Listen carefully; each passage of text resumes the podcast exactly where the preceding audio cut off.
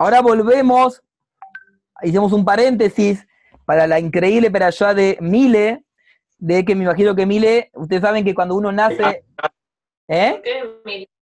No, ¿qué me dice? Ah, Cande, pensé que he dicho Mile que era la perashá, perdón, perdón, de Cande. De no, que tú también estoy embarazada por eso. Ah, bien, bien, bien, bien. Bueno, o sea que cuando uno nace en una perashá, la energía, todo eso, así que Cande es una chica justo que justo siempre agradece, da bendiciones, así que eh, bárbaro. ¿Sabés qué estaba pensando, Diego?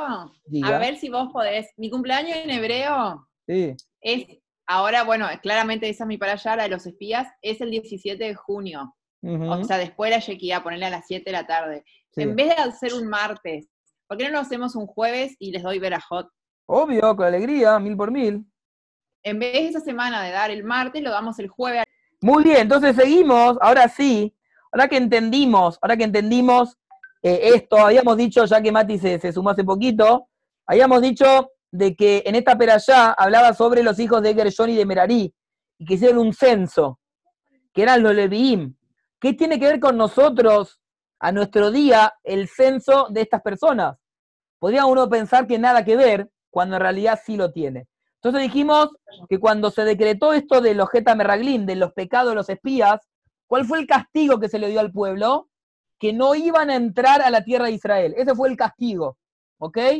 Y durante 40 años iban a estar en el desierto, deambulando, hasta que toda la generación iba a morir, y la próxima generación iban a entrar.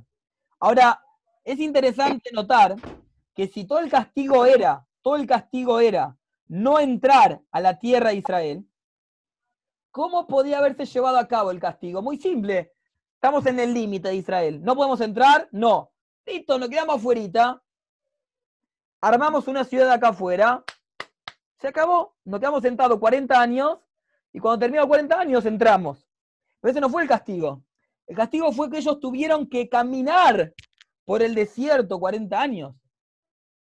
La pregunta es ¿por qué? ¿Cuál fue la enseñanza? ¿Qué es lo que, lo que nos quiso decir? Escuchen muy bien. En ese camino, durante los 40 años en el desierto, hubo algo que los pueblos judíos lo tuvo muy, muy metido en sí, que fue verlo a Dios todo el tiempo. ¿Por qué? Imagínense el desierto.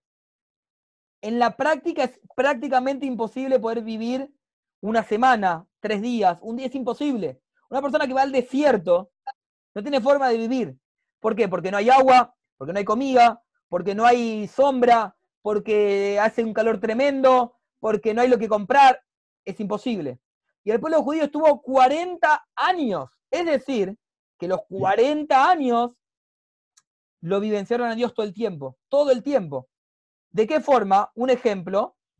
Dice que, ¿cómo tenían agua el pueblo judío?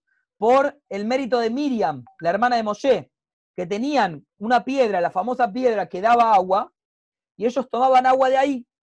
Ahora, cada vez que ellos iban caminando y eso daba agua, ¿qué es lo que pasaba en el desierto? Decía que iba creciendo vegetación y crecían árboles, árboles muy buenos. Entonces, eso ayudaba a que el desierto, pasar de ser desierto, pasó de ser un lugar no habitable a un lugar habitable. ¿Ok? Ahora escuchen bien el mensaje, porque nos habla hoy en día. También nosotros, cada uno y uno, tiene que poder cambiar su desierto en una tierra habitable. ¿Qué significa?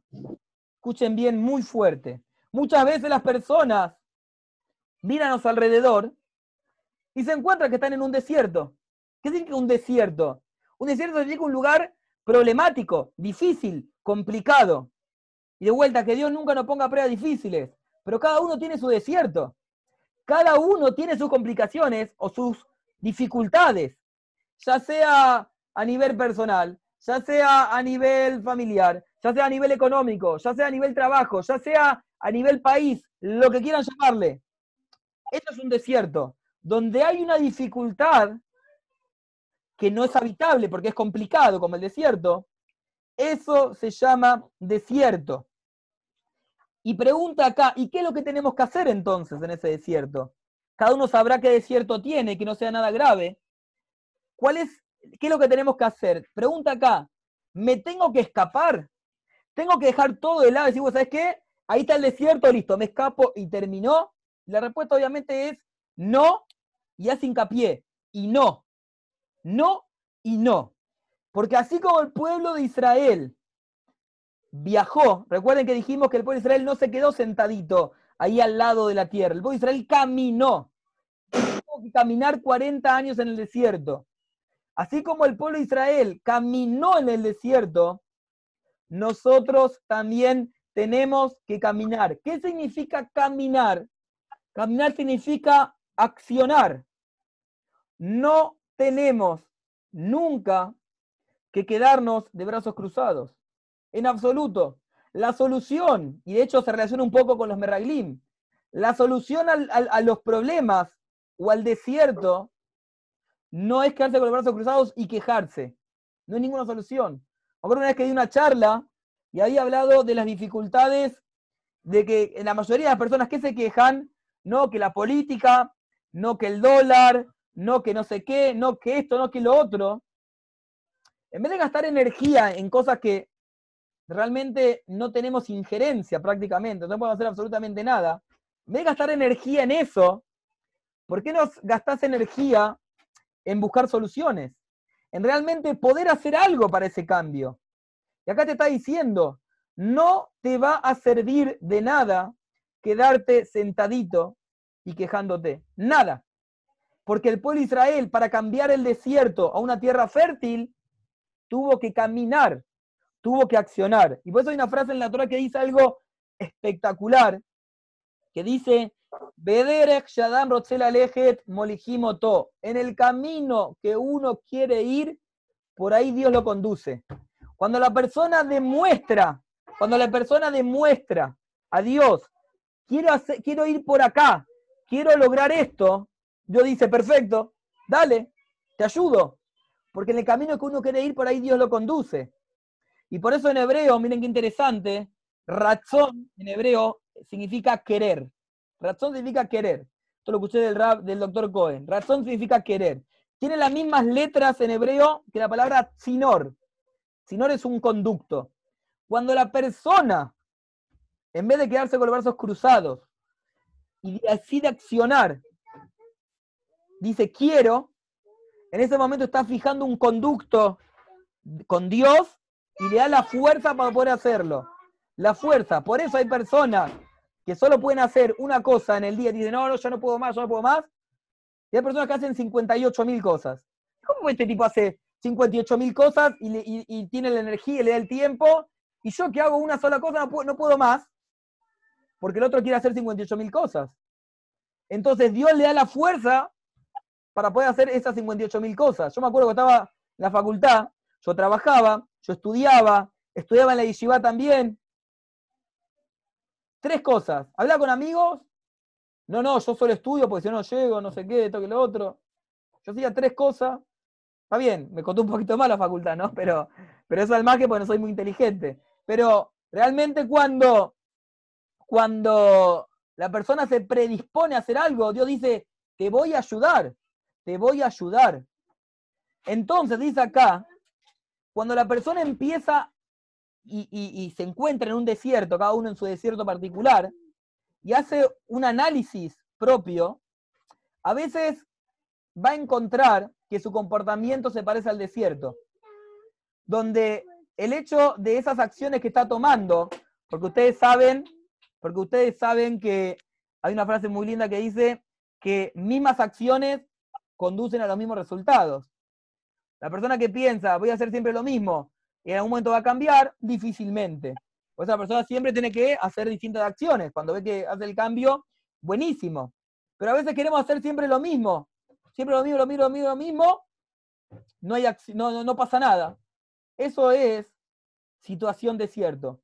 El desierto normal, sin hacer absolutamente nada, no va a dar frutos y no va a crecer. Pero la persona también puede decir, pero pará, voy a hacer un cambio en mi vida. Muy difícil. ¿Cómo a esta edad o en esta situación de mi vida voy a hacer un cambio? Es imposible. ya sea a nivel espiritual, ya sea a nivel personal, a nivel trabajo, a nivel lo que quieran. Tómenlo para el lado que quieran. Pero hacer un cambio es muy difícil. Porque ya estoy acostumbrado, ya vengo haciendo esto hace mil años y ya está. Y ahí viene, y ahí viene la explicación de lo que dijimos al principio. Y esta es la enseñanza también de la Perayá. Cuando se hace el censo al pueblo de los Levín, dice la frase que los hijos de, los levitas eran de mi ben shloshim shanaba mala, de 30 años para arriba. De 30 años para arriba. Y de 30 años para arriba, todas esas personas ese grupo le dieron un nuevo, eh, nueva misión. ¿Cuál era su misión? Llevar el Mishkan, que era el tabernáculo. Ellos tenían que encargarse de llevar el tabernáculo. Cada vez que ellos se movían, tenían que moverlo, armarlo, desarmarlo, llevarlo, hacerlo. Un trabajo nuevo, completamente distinto. Y tranquilamente podían haber dicho, pero pará, pará, pará, pará. Ya estamos grandes para esto. Es de 30 años para arriba. Ya está. Dáselo a la nueva generación, a los chicos de 18, a los chicos de 15, que empiecen a entrenarse. Y bueno, cuando ya llegan a los 30 años ya están acostumbrados. Pero a mí pedirme este cambio, no, olvídate. Dice acá que justamente se les dice a los Leviim de 30 años para arriba. Y obviamente todos lo hicieron. Todos, todos, todos pudieron hacerlo. Porque en el momento que la persona se predispone a hacerlo, del cielo le dan la fuerza para lograrlo. Y es por eso, y con esto terminamos, que así como los Leviim cambiaron su desierto en una tierra fértil, justamente es la enseñanza. Primero que todo, que no, no hay edad ni, ni, momento para el cambio. Todo el tiempo la persona tiene que poder cambiar. Obviamente solo hay que querer cambiar o querer lograr un cambio. Y para lograr ese cambio, obviamente, quejarme y quejarme y quedarme de brazos cruzados no va a llevar a ninguna solución, sino justamente, como hizo el pueblo de Israel, que caminó, caminó y caminó, accionó, y a medida que iban accionando y caminando, ahí fue que el desierto empezó a dar sus frutos. Interesante. Muy bueno. Preguntas. La rompiste, la verdad, tremendo. Ahí la Cande siempre motivándome. Tremendo, verajá y se te haga. Amén para todos, también para ustedes, todos también, amén. Muy bueno, Dieguito. Gracias. Entré medio al último, pero me encantó. La verdad que justo entraste, igual entraste justo para el, concepto de la peralla, porque antes hablamos de, algo, de, otra cosa, así que enganchaste. ¿De cuánto está el chicle? ¿De cuánto está el chicle? ¿Entendió lo del chicle? El chicle es fundamental. Fundamental. Y te digo que fuera de chiste eso, eh, Baruch Hashem, eh, pronto para, eh, todos los que van a ser padres y los que, y que vengan todos sean padres, lo, veo en, casa día a día esto. Cuando, de hecho, me pasó de poquito, fuera de chiste, que para, antes de Shavuot compré un montón de cosas, dulce, ¿no? Para las nenas, yo qué sé, alfajor, chupetín, chicle, esto, lo otro. Y cuando los iba sacando, papá, te amo, te amo, sos el mejor del mundo, te amo, te amo. Bueno, gracias, gracias. Pasó 10 minutos, 10. Le dije que no les iba a dar el chicle. Se empezaron a pelear, a los gritos. Eh, ¿Sabes qué? Agarro todo esto y lo tiro a la basura. O sea, basta, no, no, no puede ser. Después se calmaron y todo. Pero cuando realmente te, te agradecen y, y, con buena onda y copado, te da ganas, te da ganas, realmente, de, de y ayer es con nosotros lo mismo.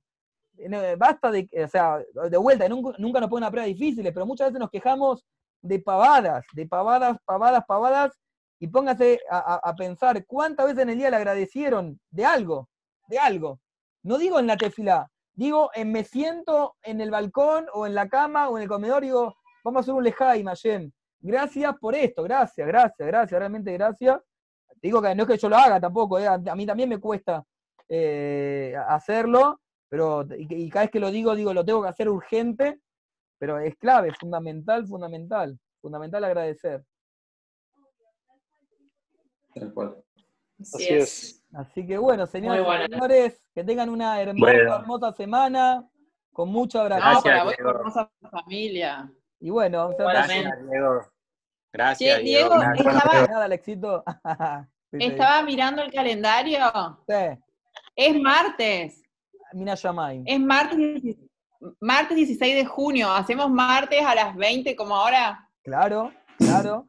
Y, y yo digo que Dani Seclen cumple también el 19, pero tendría que fijarse su cumpleaños en hebreo cuándo es. Ahora me voy a fijar. Claro, fundamental. Bueno, entonces, invito para el martes a las, a las 20 con Diego Nadel. ¿El puedo poner el gran rabino Diego Nadel? No, no, con Diego Nadel alcanza. Ah, o, el Moré, el Moré si querés para que alguien se sume. El, gran, gran, gran. El gran único, indiscutible, fundamental Moré. Listo. Verajá que se te haga, mi rey. Para Buenas noches a todos. Cariño. Cariño. Gracias. Buenas noches.